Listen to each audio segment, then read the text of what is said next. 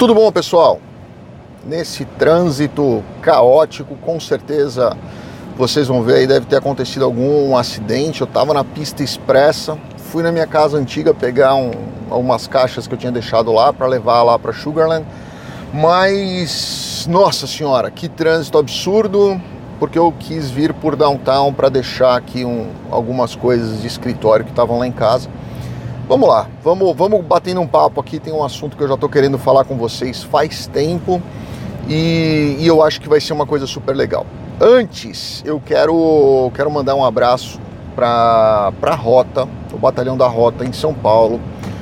Eu sempre fui fã da Rota, né? Eu, na minha época eu lembro do Maluf, por quem eu não tenho a menor simpatia, mas eu lembro do Maluf falando: é Rota na rua, e a cidade era mais segura, com certeza absoluta. Hoje a gente vê que existe aí uma série de burocracias, burocracias na verdade, né, onde você vê que muitas vezes é, o policial é impedido de fazer o trabalho dele. Eu tenho muitos amigos, muitos amigos policiais, tanto na Polícia Federal como na Polícia Civil, tenho muitos amigos delegados na Polícia Civil, tenho muitos amigos agentes da Polícia Federal, muitos mesmo, mas eu sempre disse para eles que eu cresci vendo a rota, né? Então, assim, aquela, aquela imagem que a gente tem da, da infância e os camburões da rota, onde todo mundo respeitava, o pessoal tremia de medo da rota, sempre foi, é, sempre foi assim, aquele, aquela, aquela minha paixão né, pela polícia. Então, quero mandar um abraço a um, a um grande amigo meu, o Júlio, que mandou para mim uma, um vídeo do, do comandante Caval, do sargento Cavalcante, perdão, que eu acho que ele nem está mais na rota, eu acompanhei muito o trabalho dele. Fiz uma, tive uma palestra com ele, inclusive, não fiz uma palestra, eu fui numa palestra dele, inclusive, um policial muito, muito, muito respeitado. Quero mandar um abraço para ele também. E se você é policial da rota, avisa lá o pessoal que eu sou super fã deles e que eu ficaria muito feliz se eu ganhasse um brasão da Rota, uma camiseta da Rota, com certeza eu colocaria com muito carinho no meu, no meu escritório, tá bom? Bom, vamos lá, vamos falar do assunto de hoje, porque muita gente me mandou pergunta querendo saber é, sobre esses vídeos que estão circulando. Eu vou deixar dois deles aqui embaixo, até na descrição, para vocês é, poderem assistir. Mas são dois vídeos que, que eu escolhi dentre muitos, né? As pessoas estão falando muito agora sobre o referendo que vai ter o ano que vem aqui no Texas com relação à separação do Texas dos Estados Unidos. Uh, está marcado esse referendo? Bom, não. Sim e não, né? Porque depende ainda de uma série de aprovações, depende de uma série de, de de questões administrativas e legais para que ele realmente aconteça. E mesmo que ele aconteça, não quer dizer que necessariamente vai acontecer a separação, mas existe sim um movimento muito forte dentro do Texas, principalmente agora, é, com, a, com, a, com o presidente Biden aí no, no comando. É, o que eu falei para vocês, olha, acidente com certeza. É, existe um movimento muito forte aqui dentro do Texas para a separação. O Texas, que já foi um país né, no passado, é, agora quer se tornar um país independente novamente. Por diversas questões, eu não vou ficar repetindo aqui para vocês o que já está dito nos vídeos.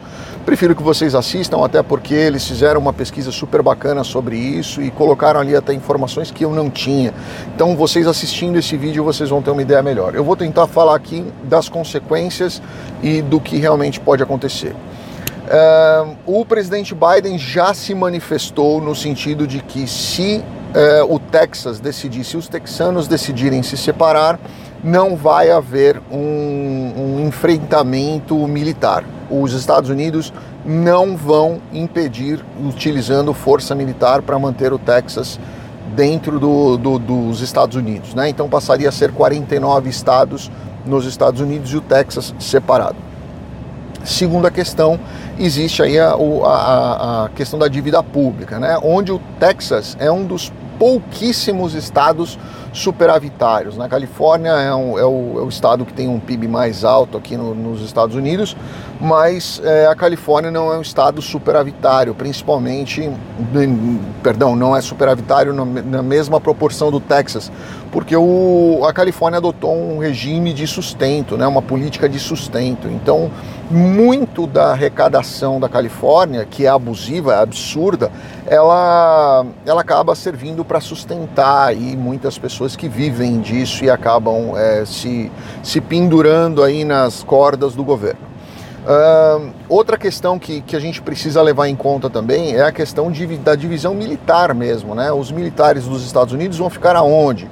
E os militares do, do Texas vão ficar aonde? E os, os artigos de proteção, né? As armas e tudo mais, o efetivo de defesa e tudo mais, vai ficar aonde, né? E as bases militares, elas serão de onde. Então tudo isso precisaria ser levantado, não é uma coisa que vai acontecer do dia para a noite, mas é uma situação que vem ganhando muita força aqui dentro do Texas e vem fazendo muita gente realmente é, se colocar a favor disso e se manifestar a favor disso.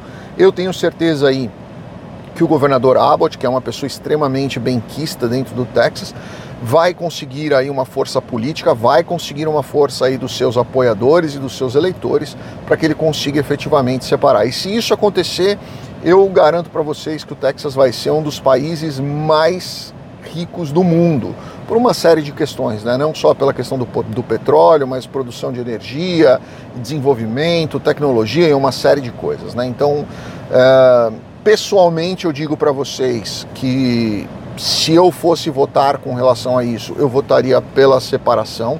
Eu acho que a cultura do Texas ela é muito diferente da cultura de todo o resto dos Estados Unidos. Não estou dizendo que é melhor ou que é pior, mas ela é totalmente diferente de todo o resto dos Estados Unidos. A questão de liberdade, a questão de, de empreendedorismo, a questão de é, tributação, nós temos uma série de questões aí de vantagem. O superávit do Texas ele é muito grande, poderia ser revertido para o próprio benefício do texano, e o texano tem questionado muito isso, né? o quanto se paga de imposto e o quanto se vê de volta desses impostos que são pagos e que acabam não retornando para o Estado. Então, existe sim essa possibilidade. Eu acho que ainda é muito cedo para a gente falar nisso, como, como estão se especulando, mas eu acho que existe sim essa possibilidade, principalmente nesses próximos dois anos de governo democrata, onde o texano está realmente muito desconfortável com isso, está muito desconfortável com a forma de governo, com a postura do governo com relação à imigração, com a postura do governo com relação à distribuição dos impostos que são captados em cada estado, está muito descontente com, a, com, a, com essa questão de, de, restrição de armas que o governo vem, vem querendo bater muito pesado em cima.